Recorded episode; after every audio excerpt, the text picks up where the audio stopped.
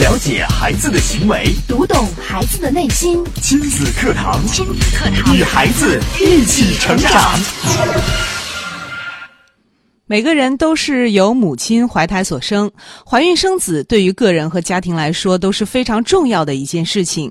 女性是如何从情感上和生理上对怀孕做出反应的？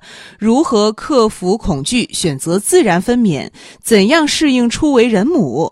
作为本期节目采访了两位从事医疗工作的年轻女性，呃，虽然有学医的经验，但是她们依然遇到了很多意想不到的问题，同时也积累了不少经验。如何从容的度过怀孕、分娩、成为母亲的过程呢？你做好好准备了吗？亲子课堂今日关注怀孕分娩成为母亲，你准备好了吗？第一讲，主讲嘉宾郑州七院儿童心理咨询师、郑州市健康大讲堂讲师江建慧老师，欢迎关注收听。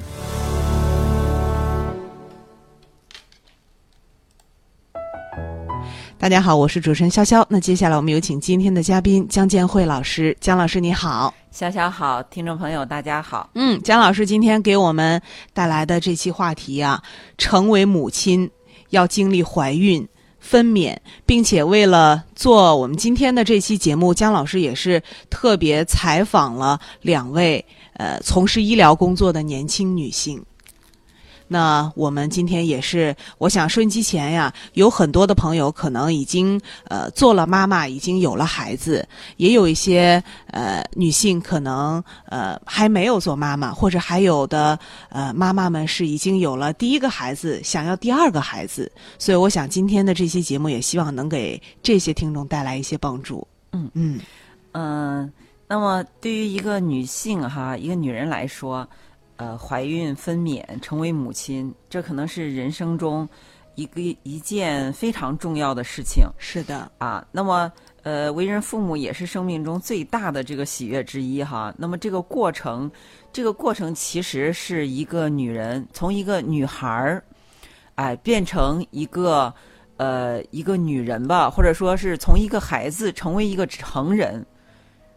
嗯。的这么一个重要的过程，因为你重要的孩子之前，你可以把自己还当成孩子，是。啊，你是爸爸妈妈的孩子，啊，你这个呃可以，因为你你只有你自己嘛哈，你就是结婚之后，你和老公，你还希望老公这个疼你呀，呃，这个教你呀，啊，你都可以把自己当成小女孩儿，嗯，但是在经历了怀孕、分娩、成为母亲之后，你就要就是有很多责任就在我们身上了。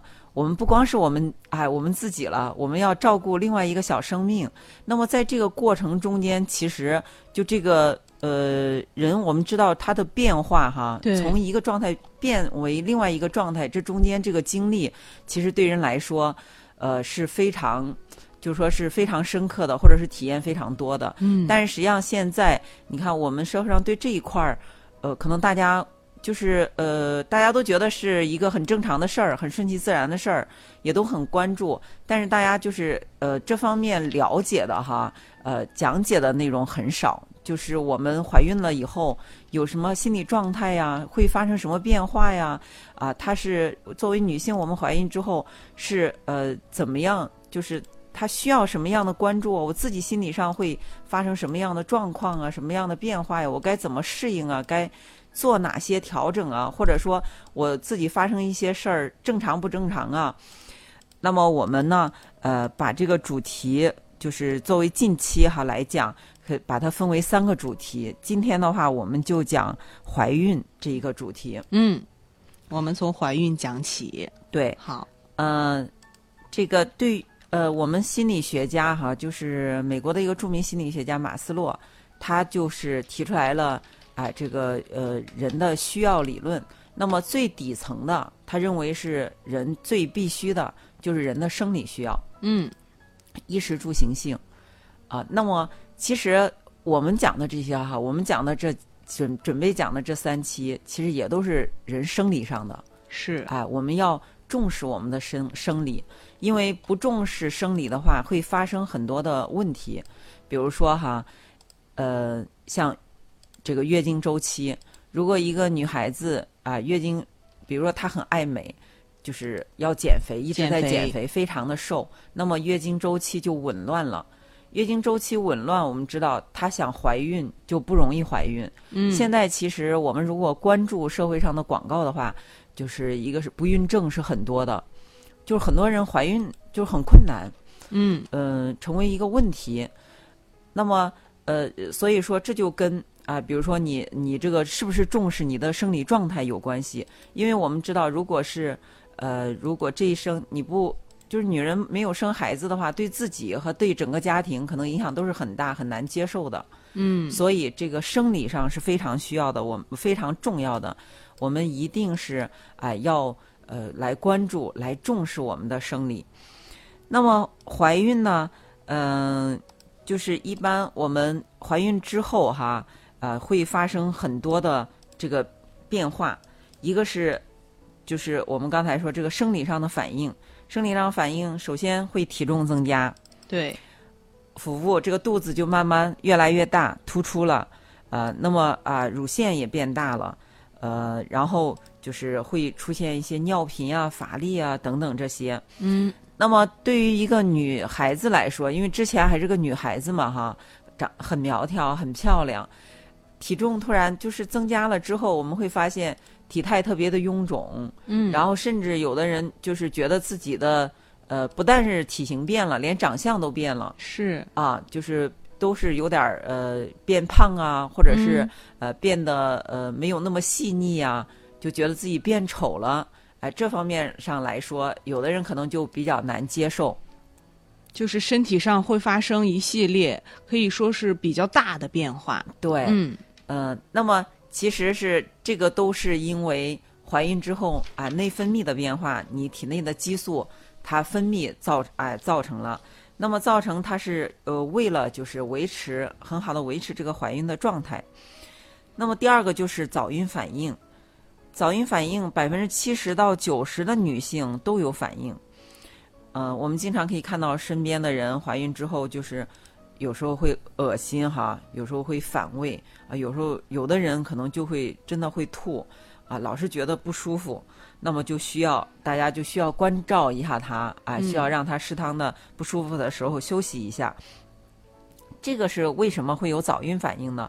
它也是体内的啊雌激素和一种叫做绒毛膜促性腺激素它的增高。那么增高之后，就是啊这个呃括约肌，我们的括约肌就松弛了。比如说这个胃哈，胃的括约肌，那么吃的东西就很容易就啊就跑往上跑，嗯啊，就呃反胃翻上来。所以说，我们要知道这个是一种正常的反应。嗯对，呃，如果是我、当然我们是鼓励这个有准备的怀孕哈。嗯你在怀孕前、结婚之后啊，你就想到了我可能我准备就是要孩子啊，我怀孕了我就要要，提前我就做好一些准备。那么怀孕之后，我们啊。就是今天就给大家讲，你提前有个心理准备。你比如说嗯准备要孩子啊、这怀孕之后可能会有这些反应，它都是很正常的。我要慢慢的去接受它。那么身体也会出现反应，一般就是在六周左右的时候。当然，这个每个人不一样哈，跟个人的敏感程度有关。像会出现一些有人头晕呀、流口水呀、乏力呀、嗜睡、没有食欲啊这些，包括刚才说的那些啊早孕反应啊，还有厌这个油腻。那么这些呢，它都是对身体的一种生理性保护。你看，如果是啊、你什么感觉都没有，可能你就会平时就是你会该干什么干什么，你可能这个啊、正常的上班啊、加班啊、晚上晚睡呀啊、就是不休息啊。可能如果这一切反应都没有的话，是吧？嗯但是现在有了这些反应之后，其实让你感到不舒服了。不舒服之后，人会首先就会选择静下来对休息。是。啊，那么早期呢，哈，就像前三个月，对于胎儿来说是鼓励一种静态的，就是这种一种静态的，对于胎儿的成长啊，嗯。他的着床是有利的。嗯。呃，但是问题也来了，现在一般哈，就是怀孕的最初三个月，呃，最初三个月，实际上很多人如果有这个经历这个的话，很多人都会反映出来，他是非常紧张的。对。包括我采访的这两个呃学医的这么呃女性哈，嗯。哎，她们都是自己都是学医的，自自己都是医生，但是呢，在哎也都是呃做好准备要孩子的，但是在怀孕的前三个月也是感到很紧张的。嗯。那么有一个她就说啊、当时他嗯、呃他因为是研究生毕业哈，当时谈恋爱的时候就年龄哈就考虑结婚之后就哎就是要孩子，嗯那么结婚之后，呃，就有一次他们出去玩儿，出去玩儿，那么婆婆就告诉她说：“我发现你最近吃的比较多，嗯你有可能是怀孕了。嗯”呃，那么她就是呃，在过了这几天回来之后就查，一查果然就是怀孕了。哦，你看，从这个事儿我们可以呃感受到，就是家里老人嗯对。呃，就是对这个他的孩子哈，他的、嗯。呃这个怀孕的关注，对，就是他，你看他都很注意这个吃的多，一些细节他都观察到了，对。嗯，还是很在意的，嗯对。那么就是当第一胎的时候，我们会发现家里全家人，包括就是呃自己，嗯。都是非常关注这个事儿的，嗯，因为你从来没经历过嘛。对，啊，你这经历就是家里人对于第一个孩子的出生也是非常关注，大家都在关注，所以他回来就查了之后，哦，果然就是先用了个试纸测了一下，嗯。啊是阳性，那又抽血去查这个 HCG，，嗯。啊，那么呃呃查了之后，就是他那个值哈，那个值就显示的偏低，嗯偏低，对，嗯。呃，这个 hCG 是什么呢哈？嗯。它就是就是我们刚才说那个绒毛膜促性腺激素，呃，就是它是刺激黄体酮和雌激素的分泌，呃，就是雌激素分泌，就是这个胎儿，我们先来就是跟大家呃讲一下，呃，怎么这个是受精卵是怎么着床的哈？我们嗯先从月经周期开始讲。月经周期的时候，因为月经周期我们女性每个人每个月都有，嗯月经周期的时候就是子宫内膜就不断的增生、增生、增生，嗯哎，这个血管也增生，这个里面的腺体也分泌，就是这个增厚之后，呃，就有利于每个月都会排卵嘛，对吧？嗯每个月都会排一次卵。如果是这个卵子和精子结合了，形成受精卵了，它就要着床。着，你看着床，嗯着什么床呢？哎，就是这个子宫内膜，子宫内膜一直哦在增厚，就是要把这个床给变厚啊，嗯要把这个床给变好，要就是把土壤给弄得给弄得肥沃一点很哎，对对对，嗯就是有利于它，哎，它就是能种植，能一下子就哎呃种上了。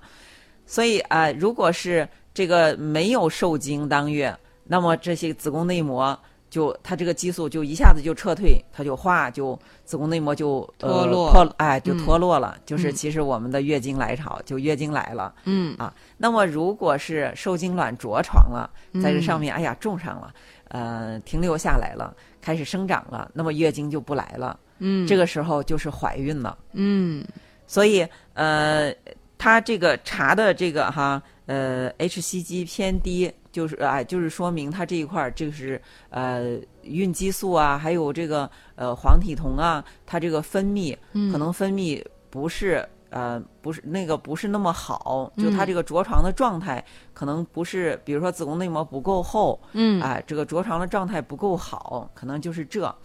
当时，呃，一就是一查出来这个之后哈，嗯就我很紧张啊，对，就哦很紧张，是不是有什么问题？对啊，就拿去特别害怕，对嗯还找了一个有经验的主任。这个有经验的主任看了之后就说：“哎呀，根据你这个呃天数，怀孕的天数，嗯那么这个值哈够呛。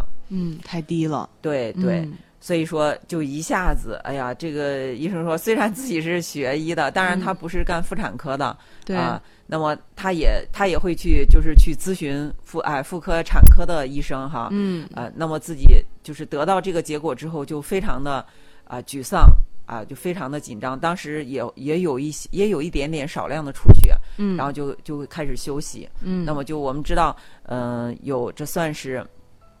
呃，一个先兆流产一样嗯。啊、如果有出血的话，看来问题还是挺严重的，呃，哎，再有这个呃这个检查值的这个偏低，所以说就要保胎，嗯。就要最哎就是要卧床休息，要嗯先要休息。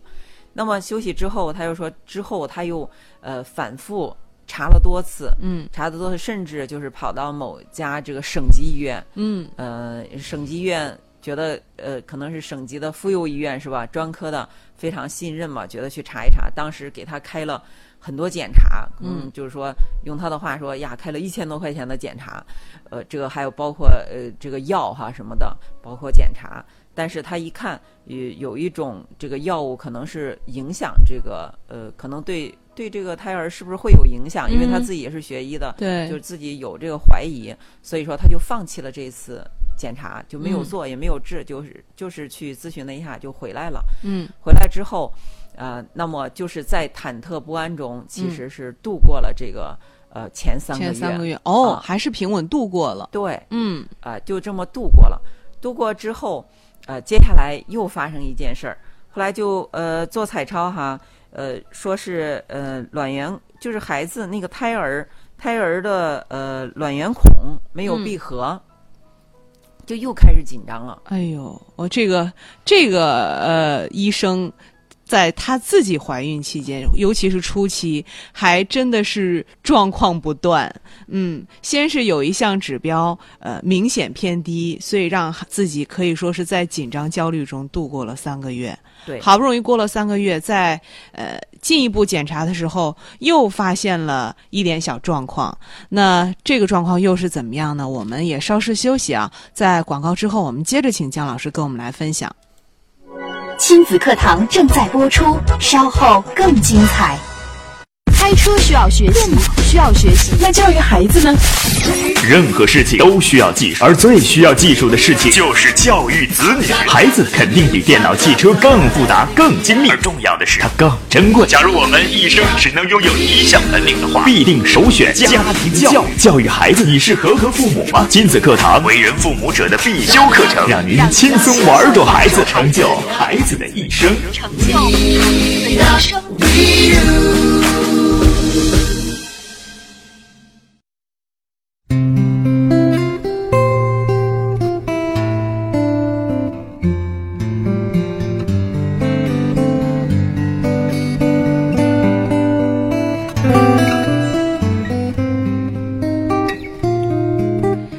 欢迎大家继续来关注亲子课堂节目。那今天我们请姜老师给我们带来的这一期的话题啊，可以说是呃每个女人都会经历的怀孕、分娩、成为母亲。那在节目当中，刚刚姜老师就跟我们分享了他所采访的一位从事医疗工作的，可以说是一位女医生，在自己怀孕之后，呃，经历的一系列的小风波、小插曲。那我们也接着请姜老师跟我们来分享。好，那么呃前三个月哈，这个紧张紧张期好不容易度过了，然后他又哎做中间做彩超的时候，嗯。就医生告诉他这个胎儿呢卵圆孔未闭，卵圆孔未闭，对，这是个什么部位的一个就是心脏，心脏？对，嗯。然后呢，哎呀，这个呃。这个女医生哈，她就哎呀，又开始就特别的难受。嗯。虽然就是当时呃，医生也告诉她，这其实呃是一种生理现正常生理现象，嗯因为这个卵圆孔就是由母体母体的血液输给这个胎儿，就是连接的那个、嗯那个地方。它一般是在出生后，就是有的可能是当时会闭，有的很多都是出生后一年之内，嗯哎才会就出生的时候才会闭。那么三年就是三岁。呃，三岁以后，就是嗯如果三岁之前闭了都没关系，三岁之后不还没闭才会称为卵圆孔未闭，嗯但是它不算是一种是哎心脏疾病的，那她做这个检查的时候，其实是在怀孕三四个月的时候。对，是哎，对，是中期的时候做的哦，，是那么早的时候，还在怀孕期间就做了这项检查。对嗯对，呃，然后就呀觉得特别的难受，就就觉得自己的孩子呃不正常，会不会有问题？啊万一到时候他还没有闭合怎么办？对对对，就觉得这是一个问题。虽然医生说这个哎也是正常，是正常状态，将来你出生之后还会闭哈，嗯，呃，但是呢，对他他说就是说中间是哭了好几场，因为这心里这算是一块心病呀，总是该自己又胡思乱想。这个虽然说是到呃出生之后，那他可能会闭合，也有可能不闭合。就是总是自己会想着这个事情。对，嗯啊，那么实际上最后哈，嗯这个孩子生下来之后，嗯并且他是还是顺产生下来的哈，嗯这孩子就非常好，一切嗯都正常，没有嗯任何问题。呃，我我就是前一段又啊又跟他聊了聊，因为他现在都怀上第二胎了哈，嗯他就他自己也很感慨，就是他自己说，因为第一胎的时候可能真的是自己没有任何的经验，对，那么家里人啊和包括自己都是非常非常的关注这个事情，是可能是有点过度的关注了，嗯。呃，就是反复的检查，就是情绪波动很大，一直都处于整个好像孕期都在这种呃，就是前期和中期哈，都是在嗯。这种情绪波动里，是。呃，那么到这个二胎的时候，他说真的是就很神奇，完全就没有什么感觉，嗯就是怀孕的呃早孕反应也不明显，呃自己平时该干什么就干什么啊、嗯没什么感觉。现在就啊、都都过了，可以说都过前三个月了嗯啊、因为是他我呃就说他说不像之前大家都在关注我，我也在关注我自己，天天看书啊，感受自己啊，然后都是每天都在问这些情况呀，对呃见到。自己本身在医院里工作嘛，啊，天天都去问，没事儿都去问啊，嗯医生啊、同事啊。但是现在呢，呃，因为有一个孩子了，嗯。有一个大宝哈，嗯。啊，回家之后，你除了上班上班儿啊，然后回去之后还得照顾孩子，嗯。有很多事儿你都得去做，所以说反倒是忽略了这个呃怀孕的这个事情，对。没有那么关注之后，呃，嗯。第二胎就是他就觉得和第一胎是截然不一样，截然不一样。对，嗯，第一胎是事事关注，到了第二胎可能已经有了第一胎的经验，身体可能就算是出现了某种反应，也觉得哎这是正常的，嗯，应该是这样的，所以反而就是把心放宽了，对也能呃反而能够平稳度过了。啊是。嗯那么，呃，对于怀孕来说，哈，就是怀孕早期，这个呃，一个是早孕反应，一个是容易流产，的确是一个呃对人影响非常大不太。稳定的，对嗯我们也来就是跟大家这个探讨一下，为什么哈三个月内容易流产？嗯那么三个月是一般是十二周哈，十二周之前，它呃其实是呃多种因素，包括生理和心理的综合因素。那么首先一个是遗传因素，比如说染色体异常嗯，啊，这个导致胚胎发育不良。所以说我们知道这个流产，它实际上是是一个自然淘汰的过程。自自然淘汰。对，就如果说出现了姜老师您刚刚说的染色体异异常，或者是呃受精卵发育不良，呃这个时候呢，其实它就是一个自然淘汰了。对，嗯这个的话就是呃，因为这个我们身体是非常神奇的，嗯哎，它能分辨出来。如果是因为如果是这个呃，无论什么样有没有缺陷，都让他降生在这个世界上，其实给我们带来更大的痛苦，对，包括给这个孩子，对吧？嗯哎，所以说，哎，有异常的孩子，就是身体会有一个自然淘汰。哦，所以说，当我们就是遇到啊、呃如果是有不好的胚胎。哎，对，嗯其实我们是应该是顺其自然的态度。嗯，那么，呃，还有一个就是呃内分泌功能失调，内分泌功能失调，，对，就是刚刚我们说的激素的这个调节。对对，嗯这个是非常啊、其实它你测的那些值反映嗯出来的就、就是你内分泌的状态，哦，对吧？你的嗯激素分泌可能是哎不稳定，呃，那么像激素的分泌和什么有关系呢？它就其实它和我们的呃这个情绪情绪，对就嗯有直接的哎这个关系，呃。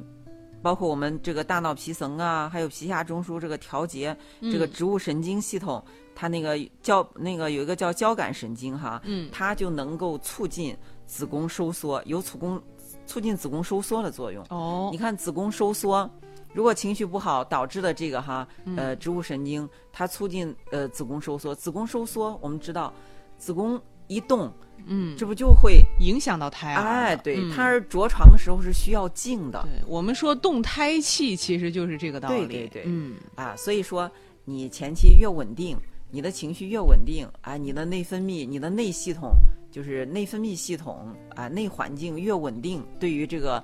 呃，这个胎儿越好，对于他这个哎，这个呃长得长稳哈，嗯哎着床啊，长稳呐、呃，他的成长啊是非常好的。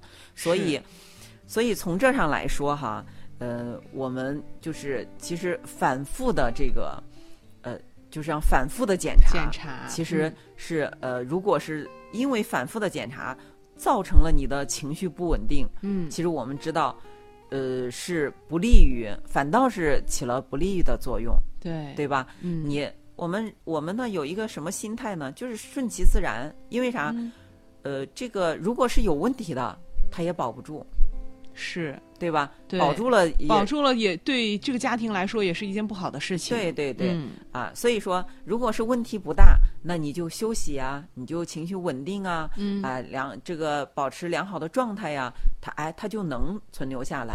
嗯，所以我们要抱着这样一种心态。是，就是不要过多的来焦虑，来关注呃这个前三个月的这个事情，因为前三个月我们说不稳定，其实受到更多的是这个孕妇情绪的影响。对，嗯这个是一个啊、重要的方面。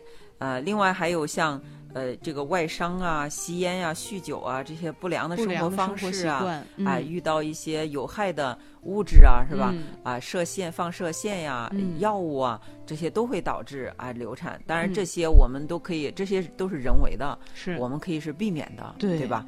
啊，嗯、还有一个就是免疫的因素。我们知道这个，嗯，其实胚胎和母体，它就像是呃同种就是一体的，就我们说那种同种异体的移植是吧？嗯其实也可以就是很形象的用到你的孩子和你是呃同种不一个身体，不是一块儿的，嗯呃，就是你要你你们两个的相容度怎么样？嗯相容度啊，对，就是呃，免疫也可以说是呃，这个免疫关系，免疫就是孩子是一个个体，胎儿是一个个体，母体是一个个体，对吧？对啊，就是你们两个越相容，嗯呃，那他可能他越好。哦那么你发生如果是有排斥，可能就会啊、引起这个呃。这个就是流产啊，或者嗯先兆流产啊，这些。嗯所以说，从我们因为是讲心理学哈，嗯从心理学的角度，就是我们也是说，你越可能是一个人，你越接受这个孩子，嗯你从心理上你提前做好了准备。嗯哎呀，我非常，我我我就是我非常愿意这个孩子跟我在一块儿哈，在我的肚子里，哎，我在我呃跟他一块儿成长，共同共用这个环境。就是从心理上来讲，越是这样越和谐，你这个内环境越和谐，嗯哎，这个胎儿成长的就越顺利越好。哦，这就是我们说的呃，心里是怎么想的，有时候往往事情就是这样发展的。对，嗯，这是跟心理的因素也是有着密不可分的关系。好的，也非常感谢蒋蒋慧老师精彩的讲解啊。那大家听到今天的这期节目，哎，可能呃您也有一些感触，或者您也正准备生一个宝宝，那对我们今天的这期节目您有什么感受，或者您还有这方面的一些问题难题，我们也欢迎大家参与到节目当中跟我们来互动。您可以在新浪微博来关注“迪兰路言亲子课堂”，在我们今天的话题帖下直接来跟评论，也可以在微信平台关注微信公众号“亲子百科”，千百的百，课堂的课，来给我们留言。那接下来我们也稍事休息，广告之后接着回来。亲子课堂正在播出，稍后更精彩。开车需要学习，电脑需要学习，那教育孩子呢？任何事情都需要技术，而最需要技术的事情就是教育子女。孩子肯定比电脑、汽车更复杂、更精密，而重要的是，它更珍贵。假如我们一生只能拥有一项本领的话，必定首选家庭教育。教育孩子，你是合格父母吗？亲子课堂，为人父母者的必修课程，让您轻松玩转孩子，成就孩子的一生。成就孩子的一生。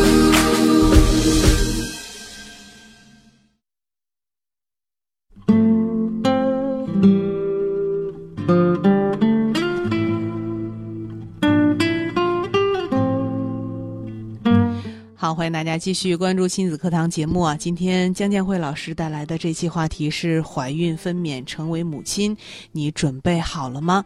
那我们接下来也是接着请江老师跟我们来分享。嗯我们今天就讲了怀孕。那么怀孕啊、我们把它大致的分为三个时期哈，就是最初三个月早期容易发生早孕反应，这个时候我们容易产生紧张的心理。嗯，那么在三到七个月的时候，其实这段时期我们基本上就适应了，哎，早期那个紧张状态也过去了，这个时期是最舒服的，对，哎，我们可以工作呀、生活呀都不影响，嗯，哎，这个呃，基本上是正常的生活，是很舒服的。嗯，那么到后三个月，后三个月，其实很多人又感受到，特别是最后一个月，哦，最后一个月的时候，可能很多人就感受到，就是或者很疲惫啊，或者是就觉得呃肚子特别的大，嗯，觉得自己走路啊什么都不太方便，哎，嗯走的也慢，然后呢，腿部都开始和脚都有肿胀，嗯。好多人都说自己因为怀孕，这个脚都大了半码，大了一码，嗯。穿鞋、啊，那就是到后期的时候，也也也会这个产嗯这个孕妇也会产生很多的担心，比如说马上要面临。我是剖腹产还是顺产哈？嗯哎，我这个如果顺产呀，这个能不能顺利进行啊？哎，是不是很疼啊？嗯所以说到后期的时候，什么时候见红啊，什么时候破水啊，是吧？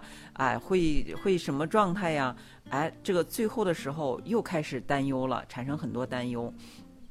那么，哎，我采访的这个女医生呢，哈，她也是说到，就是她她的这个后期遇到个什么事儿呢？她是准备顺产的，她嗯其实一直是做好了顺产的，这是另外一个，不是刚才那个了。哦，是另另外一个啊，嗯呃，那么就是呃，后来就发就发现就是腿抽筋儿，腿抽筋儿特别厉害、嗯啊，夜里老是抽筋儿，白天有时候也抽筋儿，嗯他就呃来这个呃反省自己哈，就说哎呀，我因为前期的时候就特别不注意补钙，嗯就是呃觉得没什么事儿哈，就是补钙就是呃可有可无，想起来了就补，不想想不起来就不补。所以说到后期的话，因为胎儿的需要量会更大，对钙，所以说就是呃对母体缺钙就比较严重了。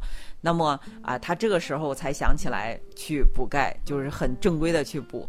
但是正规的补了之后呢，哈，后来他就他就没有呃，当时准备顺产，但是后来就上产床之后，呃，然后这个胎头就一直下不来，嗯呃，就一直下不来。胎头说是太大，然后后来又说他这个本来那个胎头，其实我们呃要应要了解一点这个常识的话，胎头是软的，软的，它因为入嗯盆的时候，它可以根据骨盆的形状，嗯它那个头可以，比如说那个软的可以，它可以有一些变化。它来适应一下那个骨哎盆，，嗯对对对。再一个呢，哎，我们的骨盆也是很奇特的。嗯骨盆，我们了解骨盆的话，有一个前面耻骨联合。嗯后期的话，有很多人他说，哎呀，我这个前面就是耻骨联合那个地方就特别疼，嗯压迫的特别疼。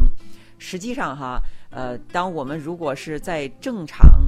呃，就是比较年轻的阶段，比如说二十二到三十岁这之间哈，嗯。啊，或者二十二到二十八岁之间，我们这个生生的话，这个耻骨联合，它耻骨联合是一个关节，它那个关节那儿是个软骨，哦。然后它是有个缝的，嗯。它不是它不是长合的，就是哦长严实的。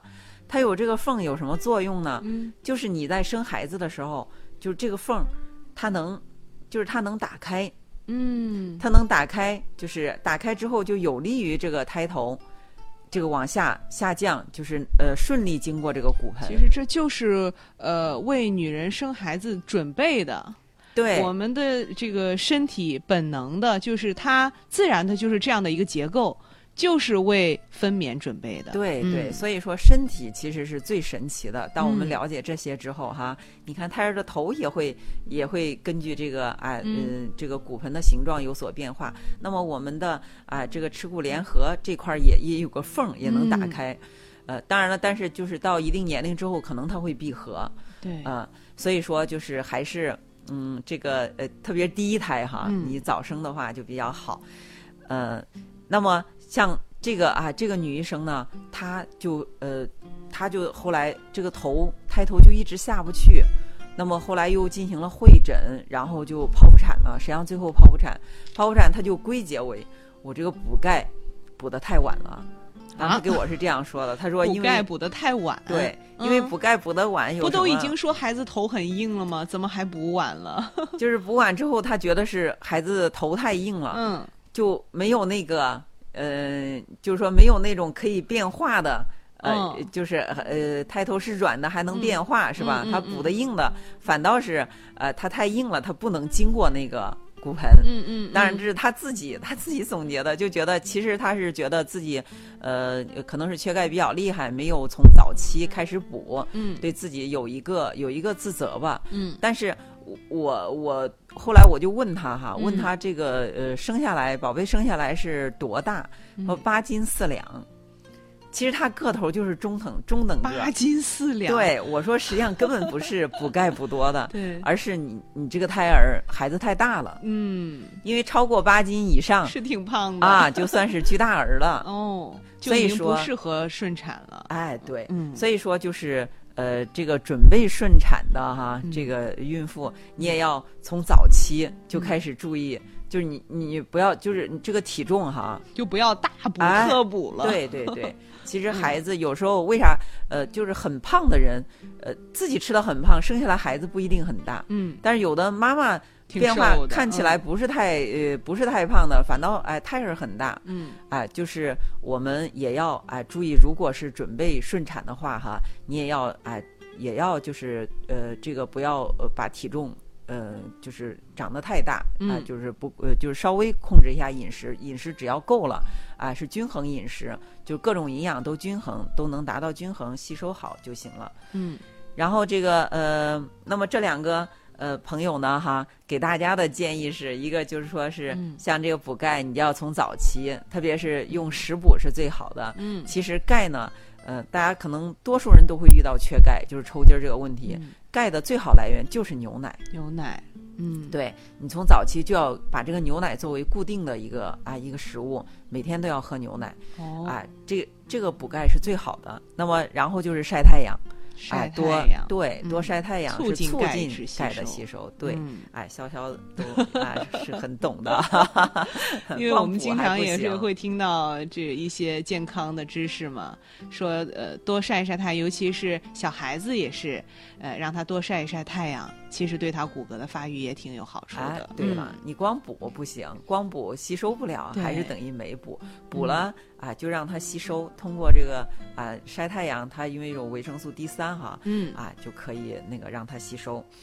呃，那么另外一个啊，一个这个呃医生朋友，他是建议哈，嗯就是呃觉得通过自己的初次怀孕这么一个经历，就建议怀孕的女性朋友，那么可以结交两个同样怀孕的啊嗯这个女性做朋友，哦。一个是和自己月份差不多的，对，就是两个人经常可以探讨一下嗯。啊，这样你心里就有数了啊，我们俩差不多是吧？差不？多啊嗯，都互都相挺正常的，对。不用再去为一些自己可能以前没有经历过的事情来去莫名的焦虑啊、烦躁啊。对，嗯。另外一个就是说，再交一个比自己的月份儿大个几个月，三五个月、三个月、五个月，嗯，那么就知道哦，这个三个月之后哈，五个月之后会发生什么啊？嗯。提前有一个准备嗯。啊，这样的话可能就会比较啊这个顺利的、稳定的度过这个孕期，自己嗯提前有一个思想准备，那么就不至于说呃遇到什么事儿都很紧张呀、很慌啊。对对，哎，其实这是一个好方法，呃，我觉得这一这个这一点还挺值得借借鉴的，就是结交一个呃跟自己一样的或者比自己月份大一点的朋友，嗯，可他可以把自己的经验来告诉你，对嗯，这样还是不错的，对，嗯这样就可以探讨交流。对啊那么呃，到后期的话哈，当我们啊、有这个身体的不适的话，一个是特别需要家里人的关注。嗯，那么啊呃，我的那个那个朋友就说，他当时就非常，他爱人就老出差嘛哈，就非嗯。常希望爱人在家啊、就是帮自己敲敲腿，因为腿肿的特别的厉害，嗯。所以这个时候家里人也要啊、去关注哈，关注啊、这个呃怀孕的人，你的、嗯。你的妻子啊，特别是就是自己的老公哈，要去关注他、关心他，嗯。给他一些帮忙。那么对于孕妇我们自己来说呢，你要知道为什么会这样，其实到后期的话，你那个啊，这个骨骼会发生，因为还是激素呃分泌的作用，骨骼啊韧带都变松了，哎，骨骼也都哎就是像那个裂缝缝隙都会呃撑开，就会开一点儿哈。嗯，所以说哎导致这个身体的不适，我们就知道这个孩子快要降临了，降生了，我们的身体就在为孩子的降生做准备，我们要去呃怎么说，包括分娩这种不就是完全无痛的，是不可能的。嗯，呃，包括现在就是世界卫生组织给的建议，就是说最好的分娩方式是是是导乐分娩，嗯，就说是也是自然分娩，嗯。但是就是有一个导乐，就是一个护士哈，助产士在你的身边陪伴你，嗯。就是一个生过有一个生过孩子的，呃，有过这种经历的人，他陪在你的身边，告诉你需要做一些准备，会发生什么，你该怎么做，嗯。啊、有人陪伴的话，我们可能会更顺利的度过这个过程。呃，那么呃，所有这些呢，就是我们其实都是都是去呃接受它。嗯，我觉得就是对于身体的这个不适，我们知道为什么哈，就是为了孩子的降生，身体在做准备。嗯啊，我们就是要允许它的存在，要去接受这种变化啊。那么可能就是孩子呃这降生哈，就会非常的顺利和自然啊，我们也会得到一个很快的一个恢复。对，就是有些事情，呃，你知道它是正常的反应、正常的现象，你从心里面去接受它之后，其实你会发现这个过程并不是像你想象的那么艰难。对，嗯人往往这个最痛苦的，其实就是呃心理问题，就是在纠结，就是纠结一个过不。了自己心里那道坎儿。哎对嗯这个难受，我不接受，我就心里烦啊，产生烦躁，嗯。情绪不好，其实加重了这个难受，会更难受。嗯，其实很多的呃痛苦，特别是身体上的痛苦，我们知道生理上的、身体上的痛苦，的确对我们的影响特别大。嗯。那么呃，遇到这些的时候，其实我们就静下来，我们就是跟他一块儿存在，就允许嗯他存在，我们就嗯休息休息，哎，这个呃呃，保持这种状态，其实反倒可以降低这种痛苦。是，并且呃有呃很大程度上，这个妈妈的呃情绪、妈妈的心情，其实是完全能够传递给胎儿的。有的时候我们说妈妈呃会选择一些呃很高级的胎教啊、什么课程啊什么的，但是我们说，其实妈妈稳定的情绪、平和的心态才是对孩子最好的胎教。对，嗯，是这样的。呃，妈妈和孩子是心连心的哈。对你的呃这个你的情绪直接就是影响到孩子的情绪，啊，孩子呃孩子在在里边儿，特别包括除了是这个在胎儿的时期，包括出生之后。其实有的孩子为什么有的孩子是难带的，有的孩子是很好带的，有的孩子是安静的哈，嗯有的孩子是不安的。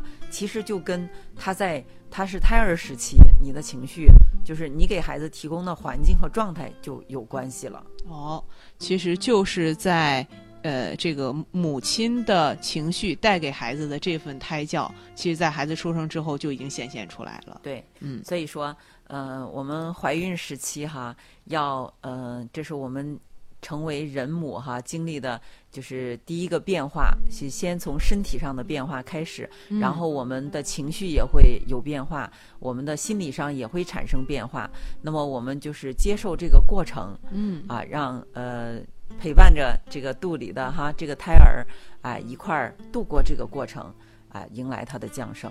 嗯，好，非常感谢江建辉老师精彩的讲解。那看看时间呢，我们今天的节目也要暂告一段落了，也非常感谢大家的收听陪伴。在明天同一时间，亲子课堂和您不见不散。